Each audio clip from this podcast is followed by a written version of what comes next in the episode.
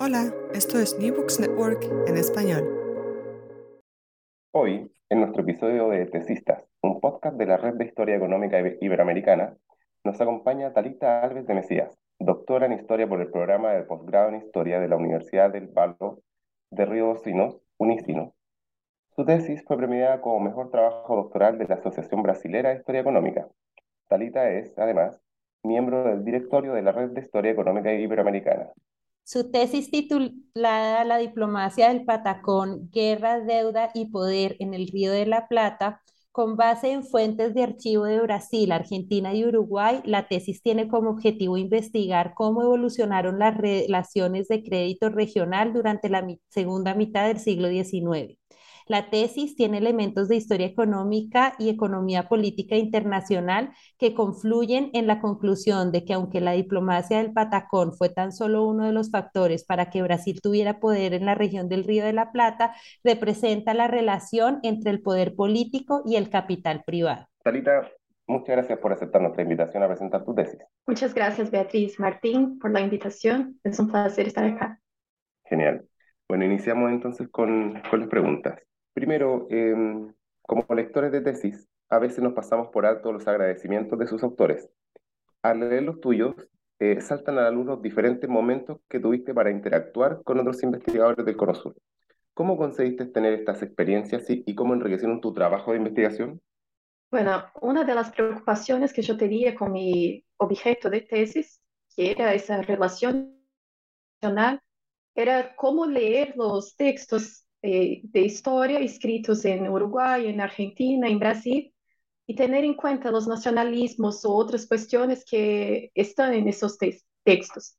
Entonces, yo tenía la preocupación de hablar con gente de países para tener como una, una precaución sobre esos problemas.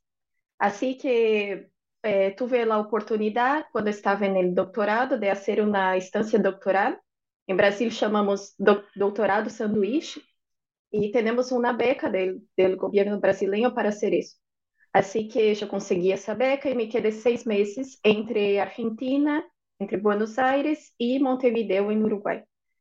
E aí eu falei com, com muitos investigadores.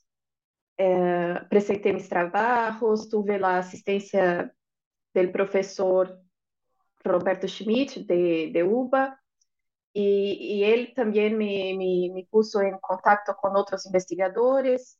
Eh, en los eventos que fui también, en los congresos, en, es, eh, en esos momentos también conocí mucha gente que me ayudó. Y también esa, un, yo tengo una trayectoria eh, que pasó por distintas instituciones, desde el grado hasta el doctorado. Yo hice el grado en una universidad, la maestría en otro, el doctorado en otra. Así que conocí también mucha gente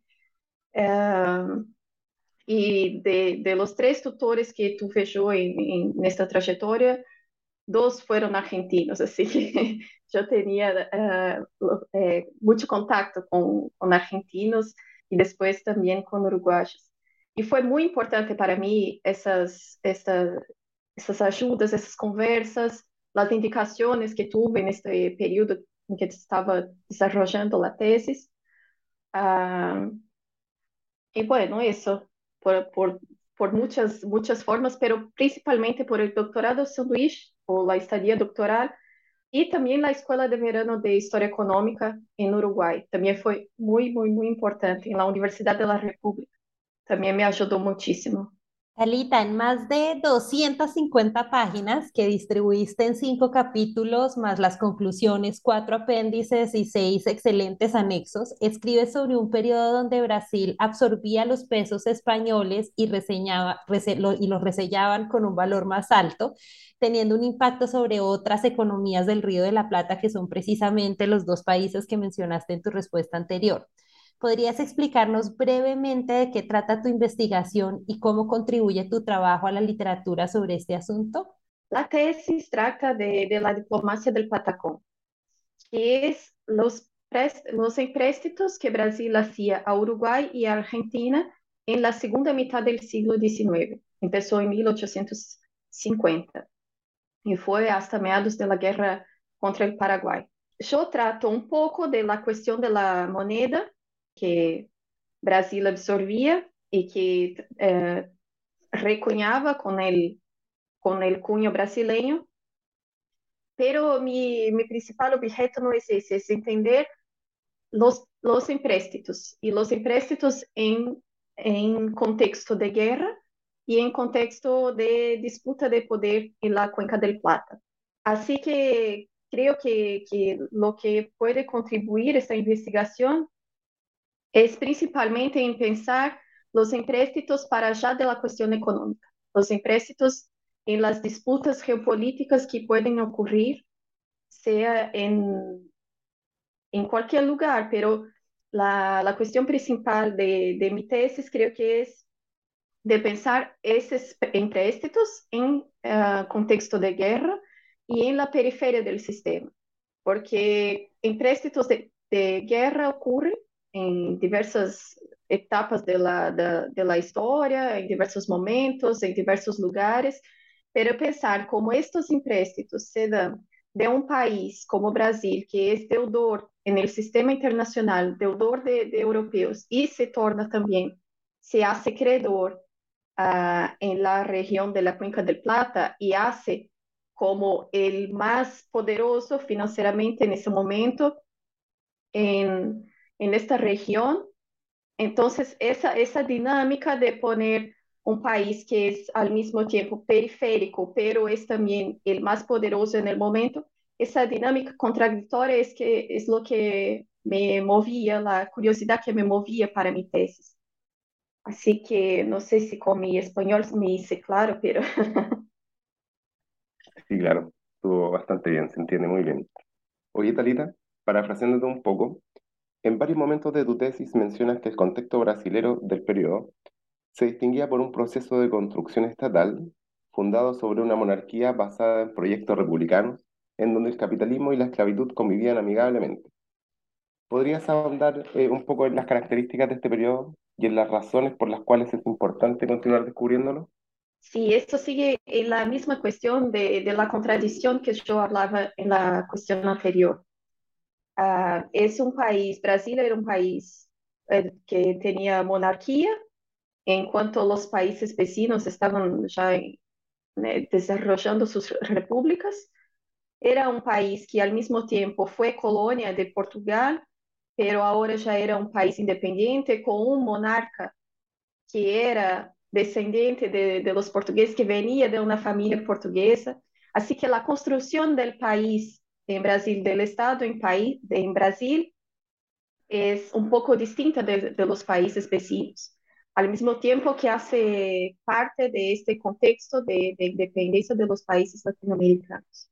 Esta dinámica de contra, contradictoria de Brasil, que combina la esclavitud con el capitalismo y que combina un país de periferia, deudor, con un país uh, de cierta forma más poderoso y uh, que se torna acreedor, esa dinámica que, me llama la atención y que creo que es lo que contribuye a esa tesis.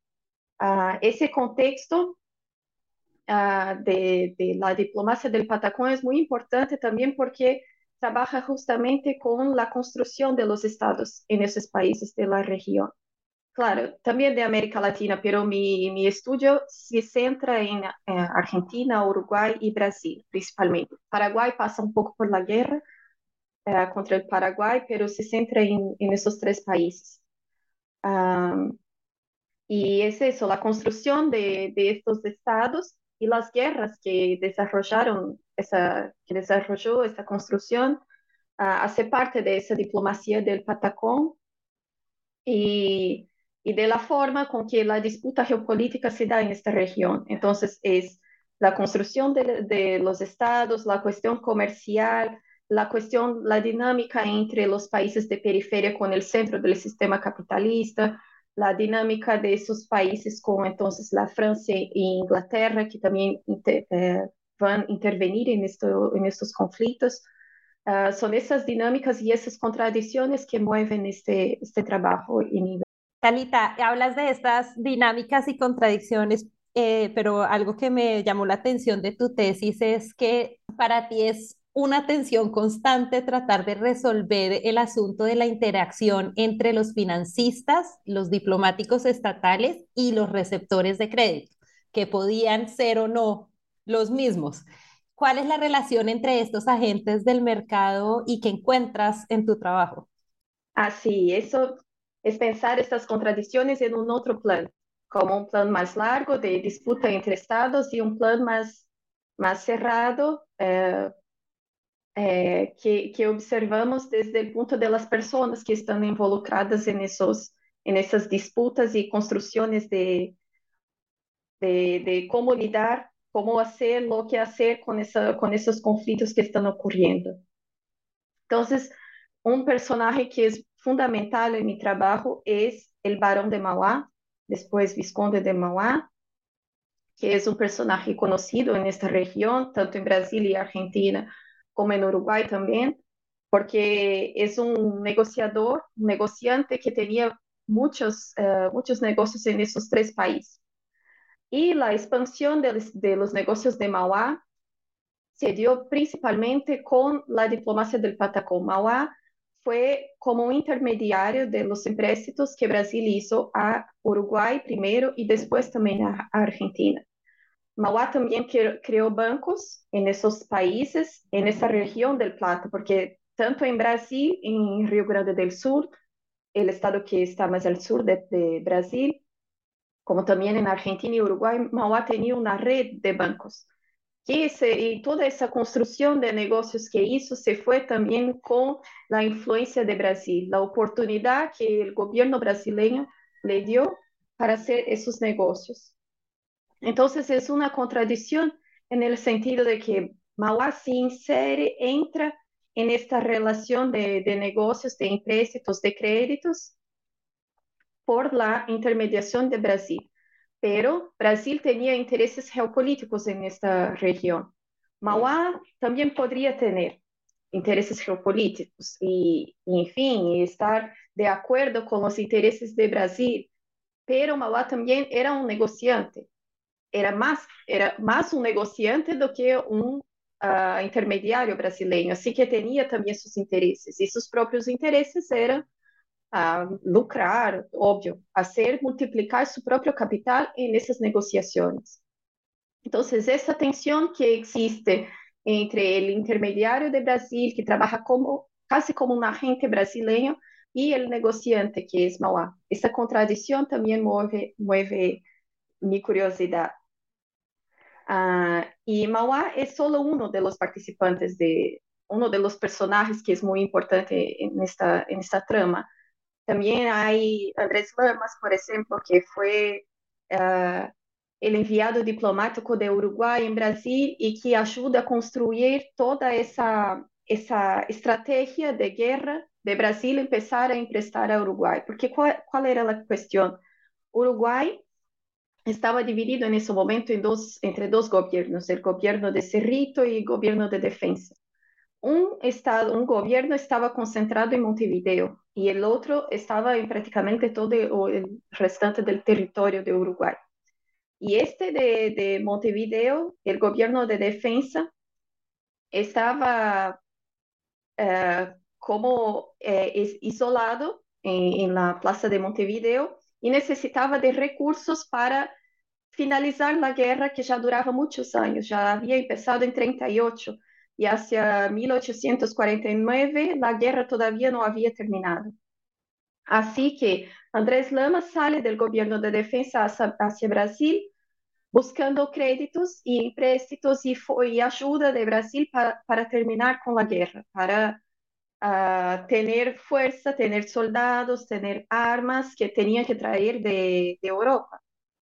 Y la necesidad de, esta, de, estos, uh, estas de guerra es que hace que, que Lamas va hacia Brasil y que empieza a negociar con los diplomatas brasileños. Y me parece, por la, por la documentación que yo estuve investigando, que traje tanto de, de Argentina, quanto de, de Montevideo, quanto de de Rio de Janeiro, uh, es que Andrés Lamas es fundamental porque me parece que viene de él la idea de hacer estos préstamos, estos empréstitos de Brasil por medio de un intermediario, porque Brasil tenía la preocupación con la región, tenía la preocupación con la guerra que se pasaba en Uruguay, pero no tenía todavía uh, capacidad de entrar en la guerra de forma, de forma clara, de, eh, de declara, declara, declarar guerra a, a Rosas en Argentina o al gobierno de Cerrito en Uruguay. Brasil no tenía esa capacidad todavía, así que la idea fue uh, venido de, de Lamas que Brasil hiciera el, los empréstitos uh, por un intermediario que, como si el intermediario es que fuera el, el dueño del capital. O sea, Brasil pasaba capital hacia Barão de Mauá y Barão de Mauá hacía los empréstitos como si fuera de él. Y ahí apagaba la, intervención de Brasil en el conflicto. Entonces uh, empezó así y después uh, Mauá siguió por un tiempo haciendo esas intervenciones, al mismo tiempo que hacía también estos empréstimos por Brasil, también se unió a otros negociantes e hizo otros empréstitos, por lo que utilizaban el crédito de Brasil como garantía para otros empréstitos que Mauá también hizo. Así que, bueno, se involucró mucha gente y mucho capital y muchos contratos y muchas negociaciones para justamente eh, llevar el capital hacia Montevideo para que eh, tengan capacidad de y armas en Europa y terminar con la guerra. Ese era el objetivo inicialmente.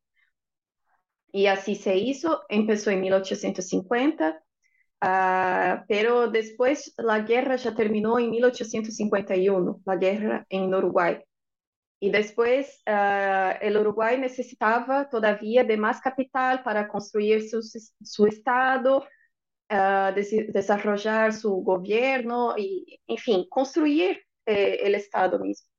Y ahí Brasil se, siguió emprestando uh, y esos préstamos, esos empréstitos eran también para garantir la capacidad de pagar los empréstitos iniciales. Así que fue como una, na bola de neve, decimos em Brasil.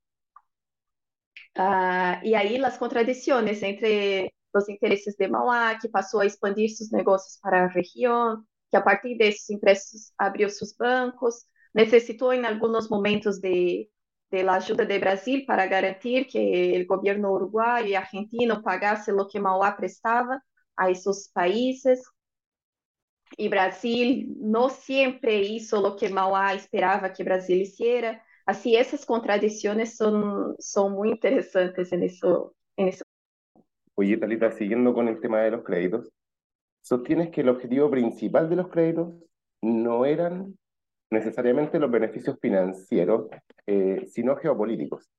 En particular, te refieres al acceso a los ríos y a la tranquilidad de la cuenca. Sin embargo, esto también supone beneficios económicos para el Brasil. Entonces la pregunta es, ¿qué efecto económico tuvo el control y acceso a los ríos y la tranquilidad de la zona sur de Brasil para el desarrollo eh, comercial brasileño? Bueno, ahí tenemos que pensar el mapa de Brasil y pensar Brasil como un país continental que tiene un territorio gigante. Uh, el sur de Brasil y el oeste de Brasil, la región de Mato Grosso en oeste y Río Grande del Sur en el sur del país, son los principales uh, lugares que podemos observar para pensar los intereses comerciales de Brasil en esa región. Bueno, en Mato Grosso ya tenía producción pecuaria y otros artículos, y en Río Grande del Sur teníamos erva mate y el charque, o sea, la, la carne salada, seca y salada que essa carne servia para principalmente o mercado escravista, tanto de próprio Brasil como de Cuba.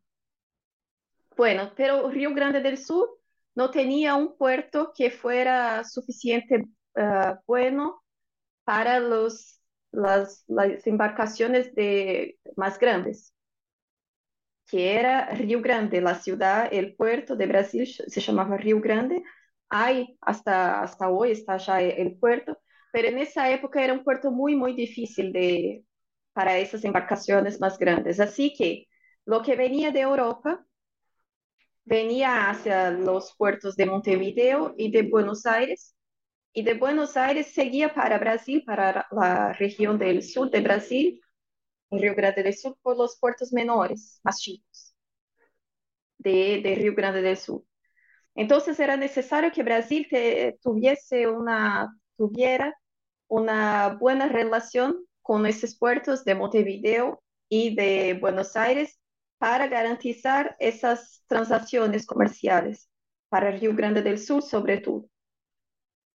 Con relación a Mato Grosso, es una región que está uh, en el medio del, al oeste de, del territorio brasileño y en el medio de la, de la, del continente de América del Sur. Así que para salir de allá en el siglo XIX por tierra era un, una cosa muy difícil y muy demorada. Se necesitaba de los ríos, uh, que los ríos Paraguay, principalmente para bajar hasta el río Paraná y salir por la cuenca del Plata. Así que esos productos que se producían en Mato Grosso y que abastecían principalmente los, los mercados del sudeste de Brasil, la región de São Paulo, de Río de Janeiro, esos productos tenían que venir por, por río. Era muy más rápido por río que por tierra. Así que el tránsito en esos ríos de, de, de, la cuenca del Plata era fundamental para, para Brasil, tanto por la defensa de esos ter que era difícil de llegar, llegar por tierra, cuanto por la cuestión comercial, para sacar los productos que eran producidos ahí y también para llevar los productos que venían de Europa. Así que la tranquilidad y y bueno, las buenas relaciones de Brasil con esta región, la libertad de navegación de los ríos de esta región eran fundamentales de Brasil, tanto por la cuestión geopolítica, tanto por la cuestión uh, comercial. Eh, durante el periodo que analizas, tanto Argentina como Uruguay presentan un PIB per cápita que es casi el doble que el de Brasil. Además, ambas naciones iniciaban una activa participación en el comercio internacional.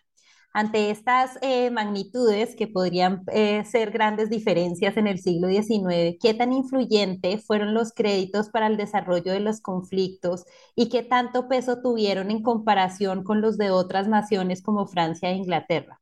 Bueno, yo quizás por la formación que salí de, de economista y terminé el doctorado en historia, ya perdí un poco la ilusión con la cuestión del PIB. Así que yo trabajé con, con esos datos en, en la tesis, porque pienso que en ese momento lo que importa más que el PIB per cápita, por ejemplo, es pensar la capacidad que tiene el país de pagar a los créditos o, o de tener crédito en la banca internacional. Así que, uh, pensando, por ejemplo, los préstitos que se, que se toma con la banca de Londres, uh, con los Baring Brothers, por ejemplo, en el caso de Buenos Aires, con los Rothschild, en el caso de Brasil, que empieza en 1820, en la década de 1820, Brasil sigue tomando empréstitos por todo el siglo XIX, desde su independencia. En la primera crisis de la deuda de lo que llamaron la primera crisis de la deuda de América Latina, que ocurrió en 1825-26, Después de esto, Brasil fue el, único país que siguió tomando empréstitos internacionales hacia más o menos la, década de 1850. Así que es esa capacidad de Brasil de tener créditos internacionales que importa más que la cuestión de cuánto Brasil produce o no en esa época. Porque es por, para allá de, la producción está uh, la estabilidad del gobierno. Brasil tampoco era un país completamente estable, claro que no, estaba se construyendo también la, el Estado. Y había muchas posibilidades de, bueno, república o monarquía, una monarquía en que el, príncipe en Brasil, el emperador, era chico, era un niño cuando, cuando asumió como, como emperador, así que había muchas cuestiones de, de Brasil, de la construcción del Estado en Brasil, pero mismo así, quizás también porque era uh, un gobierno que tenía como emperador alguien que viene de una familia de largas relaciones con Inglaterra, como era la, la familia de, del príncipe portugués. Las cuestiones que hacen con que Brasil tenga, consiga mantener el crédito con la, con la banca inglesa. Bueno, esa es una cuestión. Otra cuestión es entonces que eh, en el contexto de las guerras de, del Plata, que trabajo desde de, el final de la década de 1830 hacia 1850, en estos conflictos, eh, tanto Uruguay quanto Argentina estavam mais divididos que Brasil. Brasil tuvo também nesse período muitos conflitos de, de separação de, de províncias. Em Rio Grande do Sul, que para esse contexto é o mais importante, tivemos a Revolução ou Guerra de Farrapos, que chamamos, que foi quando o Rio Grande do Sul se separou de, de Brasil, eh, queria se tornar um país independente e, e havia havia também las discussões de, de fazer um país junto com Uruguai e algumas províncias de Argentina, havia muitas possibilidades nesse momento também. Então, uh, depois que Brasil consigue incorporar de novo Rio Grande do Sul a seu território e fazer os acordos necessários com as elites regionais de, de Rio Grande do Sul, de aí diante necessitava então a tranquilidade e que, que, tenía que ver también con las reclamaciones que hacía esa propia élite regional de Brasil, de Rio Grande do Sul. Entonces, esa era una preocupación del gobierno brasileño, mantener esa élite, o élite, esa élite con, uh, en alianza con el central, uh, tenía que ver con la tranquilidad del Plata, la tranquilidad de países vecinos. Uh, bueno, entonces en Brasil tenía todo ese contexto que fue difícil empezar a, a, interferir en esos conflictos vecinos, porque Brasil tenía todavía todo un país para organizar y tranquilizar y terminar con los conflictos regionales. Uh, en cuanto a eso, la guerra que, venía ocurriendo en Uruguay y Argentina uh, tenía los intereses involucrados también de Inglaterra e de França, porque queriam comercializar, eh, tinham importantes portos nessa região, o porto de Montevideo e o porto de Buenos Aires principalmente. Assim que os conflitos que ocorrem aí e que, bueno, atravancan o comércio, hace com que e também os interesses de los franceses e ingleses que viviam nessa região, uh, hace com que esses países uh, se se involucran también en este conflicto y también a partir de créditos, a partir de préstitos que hacían, pero no de, la, de, de banqueros uh, franceses o ingleses, pero del propio Estado de Inglaterra y de Francia. Los propios estados hacen, intervenciones en esa región y son fundamentales para, para los conflictos de, tanto de Uruguay como de Argentina, pensando que los dos países estaban, estaban divididos entre grupos que disputavam a construção do Estado. Uh, esses dois países, França e Inglaterra, se mantêm por muito tempo em, em los conflitos regionais de, de la Cuenca del Plata, pero não conseguem, por mais que pongan, que hacen bloqueos en los puertos, pongan uh, mucha plata, hacen empréstitos a los grupos uh, en que ellos están interesados, não consiguen terminar el conflicto de la región. Y es a partir de eso, después de tanto tiempo de conflictos sin, sin tener una perspectiva de fin, es que buscan cada vez más fuertemente el, la intervención de Brasil.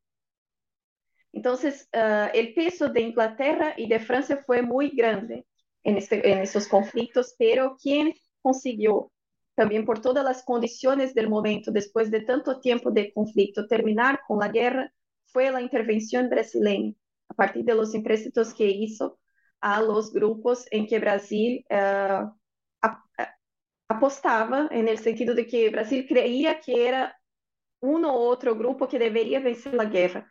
Y es a, eso, a esos grupos que Brasil hace los empréstitos. Y bueno, y consiguen terminar el, conflicto con el apoyo de, claro, por la, las estrategias de, cada grupo en Uruguay y en Argentina, uh, pero con esa ayuda de capital, principalmente de Brasil rompí el guion y le dije a, a, Martín que quería hacer un comentario, entonces pues se quedó en silencio, lo voy a hacer. Es que me parece, me parece muy importante que hayas hablado sobre tu formación de economista historiadora, que eh, también en mi caso ocurre y que, que para muchos es una deformación, eh, pero que en realidad es algo que creo que es importante para los, para los oyentes y es entrar en la discusión sobre qué, qué tan bueno, relevante, certero es la medida del, del PIB para, para, entender el desarrollo económico de nuestros países. Eh, y yo, yo quería hacer e, este comentario, pero también un poco de propaganda a tu trabajo.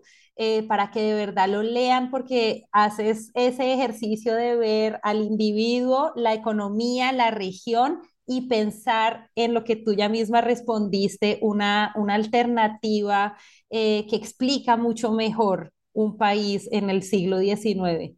Así que esta es propaganda para tu tesis.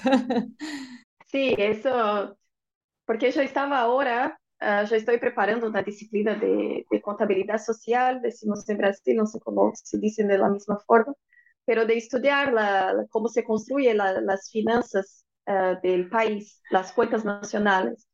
Así que sabemos que eso hoy es fundamental para hacer política económica, para hacer discusiones de comparación, de desarrollo entre países y todo eso, pero sabemos que en el siglo XIX no era de la misma forma, ya no existía todavía la contabilidad para pensar el PIB o para PIB per cápita, mucho menos, es muy difícil.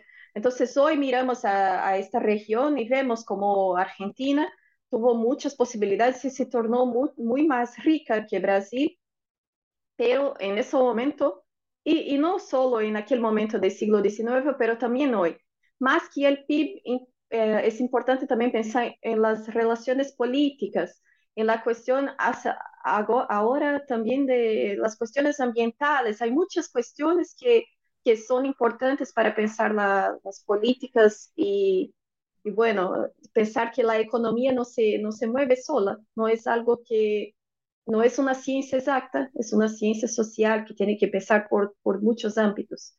Así que para mí fue muy importante salir de, del grado en economía, pasar por la economía política internacional en la maestría, que trabaja más con la ciencia política y relaciones internacionales, y después pasar por la historia y entonces ver la, ver el mismo objeto de, de con visiones distintas, diferentes.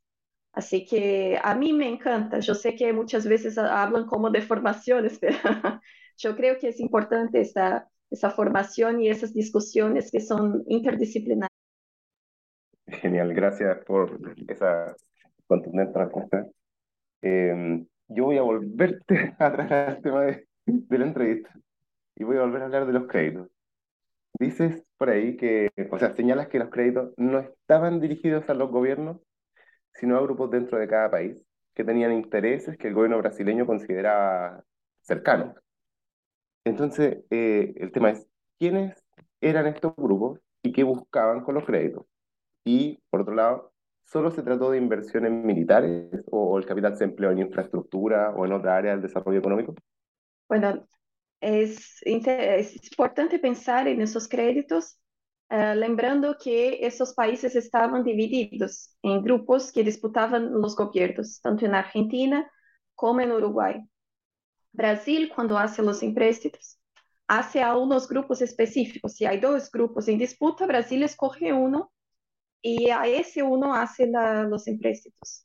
¿Qué es decir? Es decir, que Brasil uh, aposta, y ahora ya no sé si en, si en se dice así, pero está como diciendo, no, es ese grupo que quiero que gane, el conflicto es ese grupo que creo que es, que ganando el conflicto va a ser mejor para, para los intereses brasileños.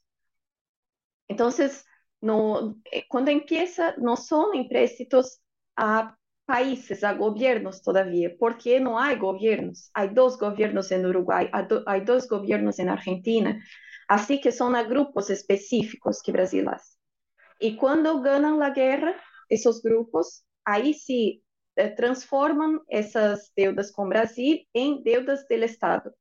Y ahí hacen, pasan por la poder, poder legislativo, y ahí hacen los tratados, inclusive en, en, Argentina, en Uruguay fue muy importante los cinco tratados que Brasil hizo con, con Uruguay para tratar de varias cuestiones de hace, tanto de límites cuanto de cuestiones comerciales y una convención de, de subsidios y que asumía que Uruguay tenía una deuda con Brasil.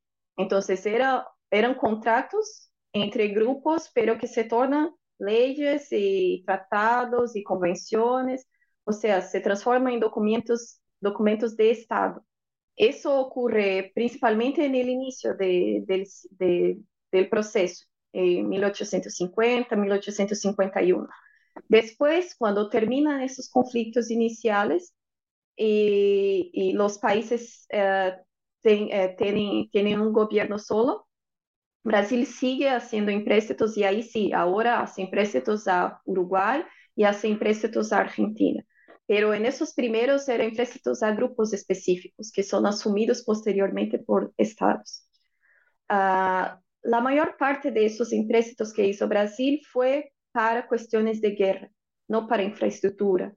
Cuestiones de guerra y después para la propia construcción, la manutención del Estado, de las actividades del Estado. Principalmente eso porque para cuestiones de infraestructura o cuestiones más uh, de desarrollo, aí uh, se buscava empréstimos com a banca uh, em Londres, em Europa. Era mais difícil conseguir isso com o governo brasileiro. Pero tinha também Mauá, que como, como um negociante de Brasil e no completamente vinculado ao governo brasileiro, porque hacía negócios aparte também. Aí sim, Mauá hizo, por exemplo, uma negociação de toda a deuda de Uruguai para uh, diminuir esta, essa deuda e renegociar todo. Assim que havia, por um lado, então, esses, esses empréstimos brasileiros com interesses brasileiros e o negociante brasileiro, que tinha também outras outras inversões, hacía outros empréstitos, financiava outras questões en esos países. La diplomacia del Patacón, entonces, eh, el tema central de la tesis, las, los empréstitos eran principalmente para eso, para cuestiones militares de construcción y manutención del Estado. Bueno, se nos, se nos eh, acabó el tiempo, entonces vamos a hacerte la pregunta final, la de, la de cierre y un poco que va dirigida a los integrantes de nuestra red, que son en su mayoría investigadores jóvenes que se tienen que enfrentar todos los días al reto de pensar en, en, cosas para su tesis. Entre esos asuntos que hay que pensar para la tesis es cuál podría ser el mejor de los títulos para sus investigaciones. En tu caso, seleccionaste un título que es sugestivo y llamativo.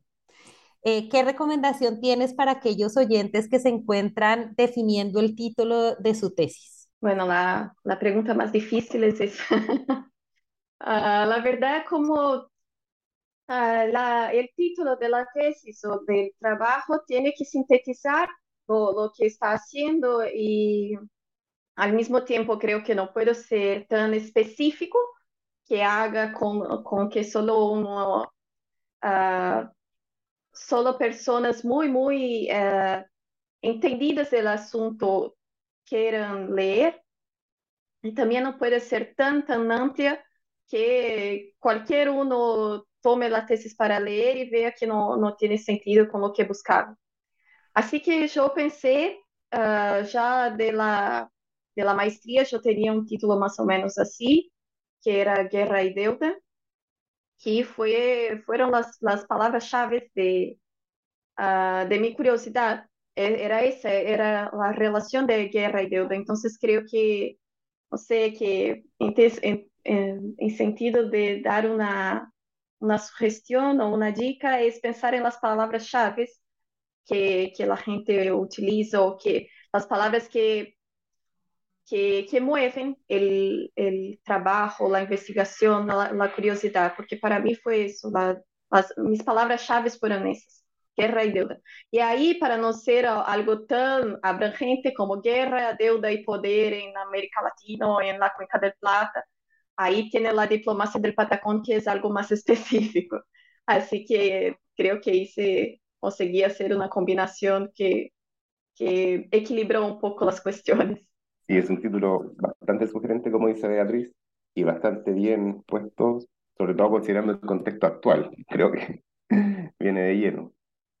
Eh, oye, Talita, con esta última respuesta cerramos este episodio de Tesistas, eh, que tuvo como protagonista a Talita Alves de Mesía, doctora en Historia por el programa de posgrado en Historia de la Universidad del Valle do Río dos Sinos, Unicino. Talita, muchas gracias por aceptar esta invitación eh, y aprovechamos también para invitar a nuestra audiencia a leer la tesis de Talita, a contactarla, a escribirle, a hacerle sus preguntas, sus comentarios sobre su investigación. Y nada, hasta el próximo episodio. Muchas gracias, Martín, Beatriz. Muchas gracias por la invitación.